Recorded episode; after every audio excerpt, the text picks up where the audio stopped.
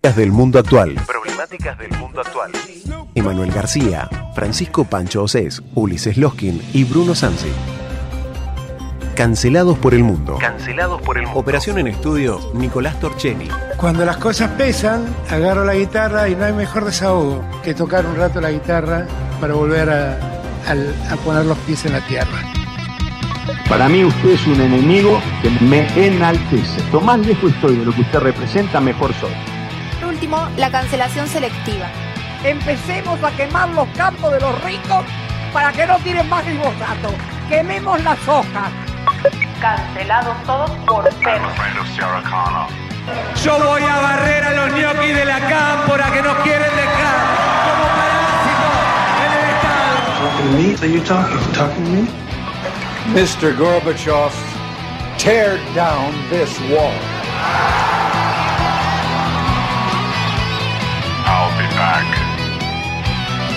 Muy buenas tardes. Jueves 17 de noviembre de 2022. Historias de hoy, noticias de ayer. Una tarde más acá, quien les habla, Ulises Loskin, colado ya del programa anterior, en compañía del malvado Bruno Sansi y un invitado especial, Franco Águila, artista, dibujante, ¿cómo se dice? Y Franco Águila, mira, ahora abrimos el micrófono. Artista de la zona. Artista de la zona, muy bien. Capo Franco. Y conduciendo la nave LU-20, Lucho Santana. Con sombra. Está con sombra, Lucho está con una sombra muy grande, muy gruesa ahí en la cabina de control. Eh, hay sol terrible, el calor que hace. Así que bueno. Doctor Loskin, usted eh, se quedó enganchado con el programa de ayer. Hoy tenemos la sección cancelados. Hoy hablamos de lo que queremos, editorializamos. Vamos a contar algunas noticias Ya me hicieron- internacionales. Ya me hicieron hablar en serio hace un rato, ahora puedo hablar pavadas tranquilo. ¿Medicó a todos? No, no, para nada, todo lo contrario. Ayer me quedé escuchando el programa y eh, me quedé sorprendido de, de lo que decía Joaquín Sabina, ¿no? Que viene ahora en marzo a la República Argentina. Eh, en relación a su posición de la izquierda y lo demás. Em, para todos aquellos que no hayan escuchado el programa de ayer, se los recomiendo. Se puede escuchar por Spotify. Em, pero nosotros teníamos un dicho desde hace mucho tiempo con un grupo de amigos, la mayoría de salud mental, eh, y siempre decíamos, si a los 20 años no sos de izquierda, no tenés corazón. Y si a los 40 seguís siendo de izquierda, no tenés cerebro. Eh, y esto eh, básicamente corrobora mi teoría, ¿no? Ustedes Este, son unos estigmatizantes bárbaros. y Claro, Por- por y esto viene, no, pero claro, sí, sí, obvio. Y viene a colación de que ayer, 16 de noviembre, según mis amigos del Parla Sur, se festejó el Día Internacional de la Tolerancia. Así que bueno, nunca mejor, nunca mejor un dicho que ese. Y la cancioncita de los hinchas del Mundial de Argentina, también fantástica. No sé para todo aquel que no la escuchó. Yo lo escuché, yo lo escuché. Pero hay una cuestión. Y ahí también- es donde dice hasta dónde meterse con el discurso, ¿no? En una contienda deportiva. A ver, eh, es lo que estábamos hablando ayer con, con un grupo de colegas, porque te acordás que había dicho Macri esto de Alemania la raza superior también, y lo criticaron. Eh, eh, a ver, criticar a Macri, por, primero que Macri en términos generales no es una persona muy presentable desde mi perspectiva, pero criticarlo porque dijo la raza superior, oh no, porque nazi, etcétera. ¿Usted se sintió tocado, No, porque doctor? si yo pienso en Macri tengo una tengo cientos de miles de cosas antes para criticarlo no me voy a poner, o sea, creo que eso estará en el último de los últimos de los últimos ítems para por lo cual cri- cri- lo criticaría. Mira, ten- tengo un rollo antes, un papiro. Sí, sí, sí, tenemos el libro de los muertos. Claro. el libro de los muertos tenemos. Este, no, porque me, me quedé Mm. pensando, sí, es criticable. A ver, todo el que habla, si es sacado de contexto, mal interpretado o pasado por el tamiz ideológico de quien escucha, siempre va a ser criticable. Lo que pasa es que la prensa ahora, eh, cuando da las noticias, adjetiviza. Entonces dice repudiable cántico, repudiable opinión. O sea, directamente no te informan, te dicen a quién repudiar y a quién desrepudiar. ¿No? Es una cosa que es muy preocupante, te digo, porque si vos pensás la raza superior, porque era el discurso de Hitler, sí, bueno, pero no hablar de raza y no hablar de raza superior significa tener que matar al prójimo porque es diferente. Entonces, que yo estaba, eh, y estaba charlando con una colega que es parte del equipo, también con Ana Paula Gaud, y le decía, mirá, lo que pasa es que no, ya no se puede hablar de raza, decían algunos, y charlamos esto, le digo, mirá, en términos eh, generales somos la raza humana.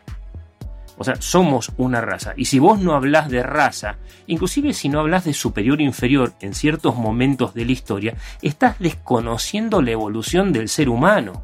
¿No? Tanto que se tiran contra la iglesia y todo. Porque nosotros somos hombres.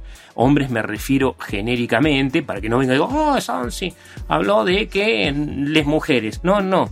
Somos hombres porque fuimos una raza inferior. Y esto es importante decirlo, porque cuando hace millones de años, ¿sí? Todos competíamos por ver quién se quedaba en los árboles. Los primates superiores, nuestros ancestros, eran los más débiles y fueron expulsados del árbol y tuvieron que pararse. Fueron expulsados porque eran inferiores, porque eran más débiles, porque no tenían la capacidad de sobrevivir colgadito de la rama. ¿sí? Entonces cuando el hombre llega a la llanura, estoy hablando del ser humano pre-Astrolopithecus afarensis, ¿no? Estoy hablando de el eslabón entre comillas perdido, ¿no? lo que es el, viejo abuelo de toda la humanidad, se fue de los árboles por ser el más débil. Y por ser el más débil, eh, al tener que pararse, por encontrarse, eh, pararse para ver sus enemigos y los peligros, tuvo que el ser entonces prehumano, digamos, llamémoslo así, tuvo que cambiar la postura. Al cambiar la postura a las hembras, y es tal cual a las hembras, a las que parían, se les corrió la cadera, por decir así, estoy hablando de millones de evolución, ¿no? De más millones de años, pero digamos, entonces los bebés los tuvo prematuros justamente, y ahí tuvo que organizarse para defenderse. O sea, el hecho de ser una raza inferior, ese prehombre, es lo que le permitió desarrollar la inteligencia, la adaptación, una sociabilización diferente, y esto vos no lo podés negar. O sea, es negar la propia historia de la evolución humana, y evolución en serio, evolución con mayúsculas. Y no te estoy hablando de eh, preferencias sexuales. Estoy diciendo que el ser humano es uno de los pocos, y esto vos lo sabés Ulises como psiquiatra, uno de los pocos seres cuyos hijos son prematuros, nacen antes de tiempo, por eso requieren mayor protección. ¿No? Sí, sí, sí, el ser humano es lo más, el más, eh, el más. El, más de los mamíferos es el más eh, indiferenciado al momento de nacer. Mira con lo que terminamos hablando. No, no, pero es importante Un bebé, un bebé de término que nace es muy similar a eh, un feto en sus diferentes estadios nace casi igual. Cuando, por ejemplo, uno compara, compara, por ejemplo, un feto de un mamífero, no sé, un perro, un gato o un, chancho, eh, de las equivalentes semanas, al momento de nacer el otro está mucho más cocinado para decirlo. Pero hay otros que nacen corriendo, o sea, el caballo se para, nace, empieza a caminar y a correr, ya sabe lo que tiene que hacer. Entonces, esos, hablar de raza fuerte y raza débil realmente no me parece una cuestión que tenga que, ver con el racismo, sino que inclusive, yo le decía, eh, está, que yo, la camioneta, que yo, Ford, raza fuerte, ah, no, ¿qué estamos humanizando las máquinas? Mirá que, mirá con lo que voy a salir ahora, mira, me voy a poner hasta medio, medio poético y después le damos paso a nuestro invitado. Perdón, este, ¿Vos este es que los, mamíferos eh, marinos eh, superiores, o sea, los que son eh, los cetáceos, no, los ah. cetáceos, o sea, tanto los que son los odontocetos como los misticetos, o sea, los delfines que son los que tienen dientes y las orcas y los misticetos los que tienen las barbas. es muy interesante esto. Yo una vez leí un libro que se llama Among the Whales, que la traducción en español es Entre ballenas, es de Roger Payne, em, que es el, es el científico estadounidense que estuvo mucho tiempo investigando acá en la península Valdés. Hace un par de años vino, vino, él con Jane Goodall, Jane Goodall, la que estudió los primates. ¿La de gorilas en la niebla? Dio, sí, dio una conferencia muy interesante en el Ecocentro. Em, y eh, él, propone en relación al nacimiento de los mamíferos acuáticos. Mira qué interesante. Dice que un feto ballena o un feto delfín al antes de nacer, o sea, en el momento en el que está cri- siendo criado intraútero, está nadando ya dentro del útero de su madre. Ya está laburando. Está nadando ahí, o sea, en el útero de su madre, ¿no? Y cuando al momento de parir, no son grandes los cambios que sufre, puesto que sigue nadando en el útero más grande de la Tierra. Porque de hecho, fíjate qué interesante que el líquido amniótico, básicamente, en lo que es la composición salina y lo demás, es muy similar al agua de mar. Entonces, eh, es como que parecía ser que nunca termina de nacer y termina proponiendo algo ahí medianamente trágico cuando dice, bueno, quizás cuando uno de estos animales eh, vara o se encalla, realmente ahí está sintiendo lo trágico del nacimiento que sentimos los seres humanos al ser arrancados del, del mar interno de nuestras madres hacia la eh, inerte tierra de, o sea, sin mar. Sí, no, pero, pero digo, se llegó a tal nivel de corrección política, digo corrección política entre comillas, que se terminó convirtiendo en una dictadura del absurdo que le sirve, y en serio te digo, le sirve solamente a los mismos que martirizan a la gente, que la esclavizan. Mira, teníamos una nota para hoy. En Ucrania, por ejemplo, reportó desde octubre, o sea, desde el mes pasado, 8.732 niños deportados Teléfono para la ONU. Acá. y 238 desaparecidos. No, no, escuché esto muchos, muchos medios. Mirá, desde las autoridades ucranianas dicen que eh, 238 chicos están completamente desaparecidos y otros 8.732 que tienen papá y mamá fueron llevados a Rusia para ser adoptados como chicos rusos. Entonces, ¿de qué raza superior estamos hablando? Et- Mirá, vi una, una serie que estábamos charlando con Franco ayer, eh, que habla de un... Se llama Medieval, me parece, está en Netflix, no es una serie, es una película de un, un jusita, un, un mercenario que lucha en un momento contra el papado y eh, hay una princesa, una princesa francesa que ve justamente esto que vamos a hablar un poquito ahora de que es los empalamientos, lo salvaje, eh, cómo los cuervos te comen los ojos cuando quedas tirado en el campo sin un brazo, sin una cabeza. Y entonces esta chica le dice a uno de los guerreros, el bueno, ojo, eh, Ian Griska, que es una historia real, digamos, dice, pero John Hus dijo que todos merecen ser bien tratados, claro, el jefe. Y el otro dice, sí, pero John Hus nunca estuvo en la guerra. O sea, sí, sí, muy lindo lo que decís, pero que- que venga acá a decírmelo. ¿No? Y, y esta es la locura del ser humano, porque naturalizamos las cosas del deber ser y no analizamos ni criticamos las que debemos criticar. La serie, eh, la película es altamente recomendable y transcurre, si no me equivoco, Bruno, en lo que es la baja edad media, ¿no? eh, cerca de la modernidad, ahí nomás cerquita de la época de Drácula, una generación antes, en realidad, en la guerra de los de los husitas, sí, y las rebeliones campesinas que se dan en el contexto de la peste negra.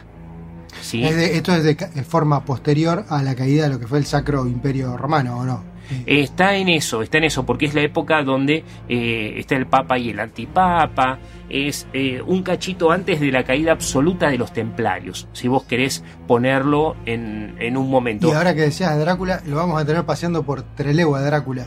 Sí, sí, sí, Halloween. sí. Impresionante, porque tenemos mañana a las 8 de la noche, ahí arriba del Teatro Español, no más arriba de Sugar, eh, esta música que estamos escuchando, Lucho, un capo, Lucho, vamos a tener Draconian Times, la muestra de... Contanos, con- contanos de qué se trata. Franco Bueno. Águila, aquí presente artista plástico, cuenta con la producción de Cancelados, porque es el resultado de una investigación histórica muy seria. Pero el arte fluye de una manera increíble. Sí, mirá, este, esto empezó como una investigación hace un año aproximadamente que ya venimos trabajando en lo que es la historia de Drácula. Surgió una charla en realidad entre nosotros. Justo vos habías viajado, después yo había comprado el libro, hablando y hablando, se nos ocurrió la idea de hacer un par de ilustraciones, que creo que en el principio no había sido este tema de hacer una muestra, había sido algo más chico, pero la cosa fue evolucionando. Entonces nos sentamos y empezamos a averiguar lo que es toda la vida de Drácula. O sea, desde inicio. El verdadero Drácula. El verdadero, sí, hay que diferenciar eso. Tenemos un Drácula histórico y el Drácula ficticio creado por Bram Stoker. Nosotros nos vamos a enfocar en el histórico, pero también vamos a tocar un toque lo que es el folclore, lo que se llamaría el verdadero vampirismo, que no es nada que ver con lo de la literatura. Tiene... No es el chupasangre común y corriente que nosotros conocemos. No, no de esa manera que nos eh, presentan en los libros, en las películas, viste, bien refinado, todo elegante, seductor hay gran diferencia con todo lo que es el folclore de Europa antigua, países eslovenios. Lo que es Rumania también, que son terriblemente supersticiosos los rumanos. Sí, eh, está muy arraigado en su cultura. O sea, el tema de que se levante los muertos, de ir a cerciorarte de que la persona está muerta. O sea, ir a abrir un ataúd y fijarte de que se esté descomponiendo, de que no tenga sangre corriéndole por la por la boca. Que no esté traste para arriba, que no esté dado vuelta. Claro, entonces, toda esa suma de cosas inspiró todo el folclore de lo que es la Edad Media. Y ahí empezó a surgir el vampirismo que después empezó. Que conoció Bram Stoker. Y que usó para escribir su Drácula. Es Bram Stoker, recordemos, un autor irlandés que escribió esto a fines del 1800, ¿no? O sea que ese Drácula vampiro que nosotros conocemos es una versión nueva. Y esto, acá no entiendo porque Draconian Times justamente termina hablando de Colón. ¿Qué tiene que ver esto? A ver. Es que en realidad, mira, lo que está haciendo, como dijo Franco, esto es una investigación muy seria que estamos haciendo desde el año 2018. Pasa que la pandemia nos interrumpió el trabajo, por eso él dice que hace un año y pico estamos trabajando eh, sistemáticamente. Eh, de hecho, dos veces por día nos juntamos a trabajar, dos veces por semana, no por día, perdón. No somos tan, tan, tan psicópatas. Doctor, un remedio, por favor. Este, estamos trabajando en esto y lo que pasa es que lo que vamos a mostrar, y esto le interesa muchísimo a los profesores de historia, a los artistas y a cualquier docente, porque vamos a mostrar documentos históricos que la gente no conoce. ¿Y por qué Draconian Times? Porque está basado todo en un documento histórico que nosotros vamos a presentar en la facsímil del original, que está en la Biblioteca de Londres. Es un documento que se llama Dracole Vaida. Contarle a la gente de qué se trata. Y le contamos a la gente también que van a ver el documento eh, original así xilografiado, digamos, lo van a ver representado y tenemos la traducción al español. ¿Y por qué Drepo de Colón? Porque este documento, esta impresión que estamos trabajando, nació un ratito antes, unos meses antes, vio la luz en la imprenta, en esa imprenta nueva que surgía en el mundo, en el transcurso del comienzo de la modernidad. 1491, unos meses antes de que Colón salga para América. Y vamos a hablar de Colón también y después te cuento. Pero contale a la gente de qué se trata este documento, Franco. Mira, este panfleto que fue impreso en Viena narra todos los hechos, mm, la mayoría de los hechos que cometió Drácula. ¿sí? En ellos se encuentra el tema de la justicia, las torturas, los castigos que infligía a sus enemigos, las tierras que arrasaba. Es como un documento histórico, pero a la vez político. Porque, a ver, hay datos que sí se pueden corroborar por varias cortes. Lo hemos hecho. Tiempo. Sí, se ha corroborado que varias matanzas sí fueron llevadas a cabo, pero hay algunos hechos que quedan en duda, que fue como que alguien dijo que él fue el que mató a esta persona, etc.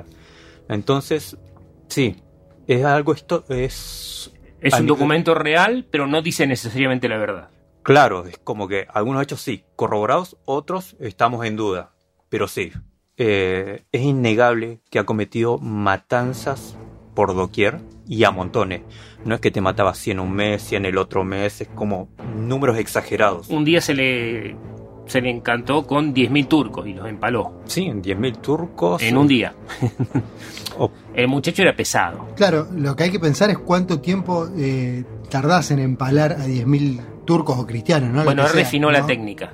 Mm. Él refinó la. Aunque no lo creas, es un innovador Drácula. ¿Ah, sí? Sí, sí, sí, sí, porque eh, normalmente se empataba, y vos lo viste, me parece, en esta película de medieval, se empalaba a la gente, eh, normalmente te ponían un palo o en la espalda que te atravesaba, o te lo introducían por el ano y te salía o por la boca o por el cuello, y normalmente la punta de los palos en aquella época era muy filosa, entonces, claro, era fácil ensartarte. A Drácula le gustaba que la gente sufra, entonces él con cebo, ¿sí? con grasa, le pasaba grasa al palo para que sea bien resbaladizo y le quitaba toda la punta que pudiera. Cuestión de que tardes días en morir. Otra característica Un innovador. Interesante. O sea, le encantaba ver a la gente sufrir. O sea, ni siquiera números, números grandes y encima que sufran, lo más posible. Pero otra característica de este documento también me parece que es lo multifacético que es. Es como en algunos momentos decía, por ejemplo, dejaba una copa de oro en el medio del pueblo para que la gente tome agua. Pero si vos la robabas, terminabas empalado. O sea, ese tipo de justicia que él aplicaba y después te mataba a 10.000 personas, entonces Claro, porque el tema es, venía un viajero, lo que cuenta el documento este, y eh, para el pozo del pueblo había una copa de oro. Y entonces decía, ah, pero nadie se roba la copa. Y le dijeron, no, no, es de Drácula. Animate a robarle la copa. Mm. ¿no? Y esto está en este documento. Es un documento de propaganda. La primera edición fue en 1463, cuando Drácula estaba preso en Visegrad y después en Budapest por parte del rey de lo que era Hungría en aquel entonces, Matías Corvino. Muy, muy interesante, porque termina siendo medio amigo y se casa con la hermana y con la prima. O sea, era un prisionero muy especial, Drácula. Y este documento va cambiando de forma en las diferentes ediciones porque en el 1463 Drácula era el gran enemigo de Matías Corvino. Pero en la versión que nosotros tenemos, eh, resulta que todas las cosas terribles que hacía Drácula, resulta que Matías Corvino, lo, el, el rey de Hungría, eh, lo hizo bautizar y se convirtió en una buena persona. Todos los pecados perdonados. Es tema de utilidad, o sea, si vos Es un servís a la documento iglesia, político. Claro. O sea, la ig- iglesia por medio, y vos me decís, ¿y qué tiene que ver con Colón? Porque nosotros lo que investigamos, ¿te acordás que con los chicos fuimos a La Plata a presentar en las jornadas del Atlántico una serie de investigaciones y documentos que trajimos de Europa? Descubrimos, y yo le hice una entrevista a Manuel Rosa, que vamos a replicar algunas partes, que es un historiador portugués en Nueva York. Cuando me fui a Ucrania, ¿te acordás? Pasé por Nueva York, nos encontramos con Rosa, y la teoría de él es que Colón es hijo de un rey polaco que es dado por muerto en una batalla medieval, en la batalla de Varna. Y ahí peleaba el hermano de Drácula y el papá había mandado 4.000 soldados. Esa es la conexión directa que nosotros vamos a investigar, ¿no? Digamos que el hermano de Drácula y el papá de Colón, o el papá de Drácula y el papá de Colón se conocían Ajá. tenían una cierta relación. De hecho, cuando lo dan por muerto, al papá de Colón, ¿sí? Porque todos creen, nadie sabe de dónde sale Colón. Esta es la teoría de Manuel Rosa, un historiador muy serio, eh, y lo sale a buscar en el campo de batalla durante tres meses el papá de Drácula con tropa propia. Y entonces lo que también mostramos son algunos documentos de Colón, pero básicamente documentos falsos. Mostramos el falso mayorazgo de 1488. O sea, nos metemos en la vida de Colón porque la teoría de Rosa, y en eso hemos trabajado juntos con Manuel Rosa, es que Colón era un espía portugués. Y vamos a mostrar una carta del rey de Portugal donde lo invita a volver a trabajar con él porque Colón era corsario del rey de Portugal, casi un pirata. De hecho, cometió actos de piratería. Eso está demostrado en la historia. Y lo invita a volver a Portugal eh, justamente en esta época. Pero ¿no, no es que Colón era genovés, que hablaba italiano. Eso es mentira, por eso vamos a mostrar algunos... No, no hablaba nada de italiano. Nada, nada de italiano hablaba. Colón no, no se podía expresar. Él hablaba en español, en portuñol hablaba. Mitad español, mitad en portugués. Y sabía latín, un latín bastante rústico, de educado, ¿no? Muy interesante. Para quien quiera escuchar cómo se oye el latín, porque una cosa es hablar, y otra, mira, te recomiendo, abro un paréntesis, abro debate, diría Ana Paula, eh, vamos, te recomiendo la serie esta Bárbaros, que está en Netflix también, los romanos hablan en latín, que es nuestro origen y es también origen del idioma de Drácula, que es el rumano, ¿está? Y, y es el origen del idioma de Colón, ¿sí? Que es el español, el portugués, ¿sí? No en este caso el italiano, si bien es latín. Entonces vamos a mostrar documentos de Colón también y el mapa de Ptolomeo, que demuestra que la Tierra era redonda y que Colón lo sabía. Así que tenemos una copia del mapa ¿Y de era, el también. nombre de él era Cristóbal Colón? No, ese es un nombre que inventó. No se sabe. Como era como un nombre. nombre artístico. Eh, era un nombre de 007. Es como decir Bond, Jane Bond, porque era trans. No, no, mentira. Este, eh, era un agente secreto, Colón, de eh, el rey portugués. Y nosotros lo vamos a demostrar también en la muestra. Así que, y esta muestra va a estar abierta, abre mañana, eh, y si bien no tenemos todavía algunos horarios, porque le diré que vayan a las escuelas, pero ahora es muy difícil trasladar a los chicos en esta época del año. Así que sí vamos a aceptar, si algún requerimiento existe, si nos piden, les vamos a abrir la muestra y les vamos a hacer visitas guiadas a los chicos de las escuelas y a sus profesores, pero tendrían que acercarse mañana a las 8 de la noche, ahí arriba de Sugar, en, al ladito del Teatro Español arriba para concertar las entrevistas. ¿Por dónde se entra? ¿Por el, por el teatro? O por Entre Sugar y el teatro. Ahí tenés una puertita de metal, bien de la época de Colón. ¿sí? Eh, de hecho, no le cambiamos la cerradura. Eh, se inventó primero la puerta y después Treleu. sí, este, así que, y ahí están, y, y, este texto se lo vamos a regalar a la gente en formato PDF. Les vamos a regalar parte de los documentos, así que van a poder ir con su celular y van a poder llevarse el artículo que presentamos en, en la ponencia, parte del trabajo de Rosa, parte del trabajo mío, que hablamos de el origen del nombre de Colón, mostrando que es un nombre trucho, ¿sí? creado para la ocasión, la firma de Colón, que es un enigma, y todas las cuestiones de Drácula también, y se van a llevar el documento en el, en el original, el que está en la Biblioteca de Londres, una copia en PDF, y se van a llevar la traducción que hicimos nosotros para los chicos. ¿Y cuánto cuesta esto, Bruno? Eh, esa voluntad. A voluntad. Sí, no, no, no, hay que llevar nada, hay que llevar las ganas de aprender. ah, muy y bien. Le avisamos que la muestra es fuerte. ¿Y, ¿Y qué técnicas usás vos en la muestra? Mira, fui variando el tema de las técnicas, de, porque hay desde el dibujo de fibra, dibujo de carbonilla, acuarela, óleo, lo que me pintaba en el momento. O sea, me adapto según el ítem y lo que quiera representar. ¿Por qué decís ítem? Porque el, el panfleto está dividido en ítems y cada uno enumera una hazaña, una fechoría, una un locura. hecho. 34 Claro, ítems en total ahí. 34. 34. Te leo uno, por ejemplo. Qué sé yo. Ítem 32. Este Drácula. bueno, este está, lo, lo, lo mostramos. Este Drácula hizo asar a niños pequeños, a los que luego tuvieron que comerse sus propias madres, e hizo cortarle los pechos a muchas mujeres que luego tuvieron que comerse a sus propios maridos. Después les hacía empalar a todos ellos. Ítem 32. Ese está representado. Ese está representado en óleo, si no me equivoco. Óleo. Muy- ¿sí? Así que el que dice que no tenemos tiempo para representar más es Lucho Santana. Así que Draconian Times, la mira, hicimos el programa de esto, Excelente. ¿sí? No, Una eh, vez que tiramos y buenas vos- noticias. Y vos no sabés eh, el arte de Franco, Yo lo vi, es yo lo vi, es impresionante. sí. Y como bueno, se lastimó la rodilla, tuve algunos accidentes ahí este, de operación y todo eso, atrasamos la muestra y este viernes 20 horas, mañana a la tarde noche, estamos arribita de Sugar inaugurando, vayan, vayan con ganas de ver cosas interesantes y a los que les interese la historia van a llevarse copias de documentos originales que muestran que Colón era un espía, un segundo, y Drácula era malo, malo, muy malo.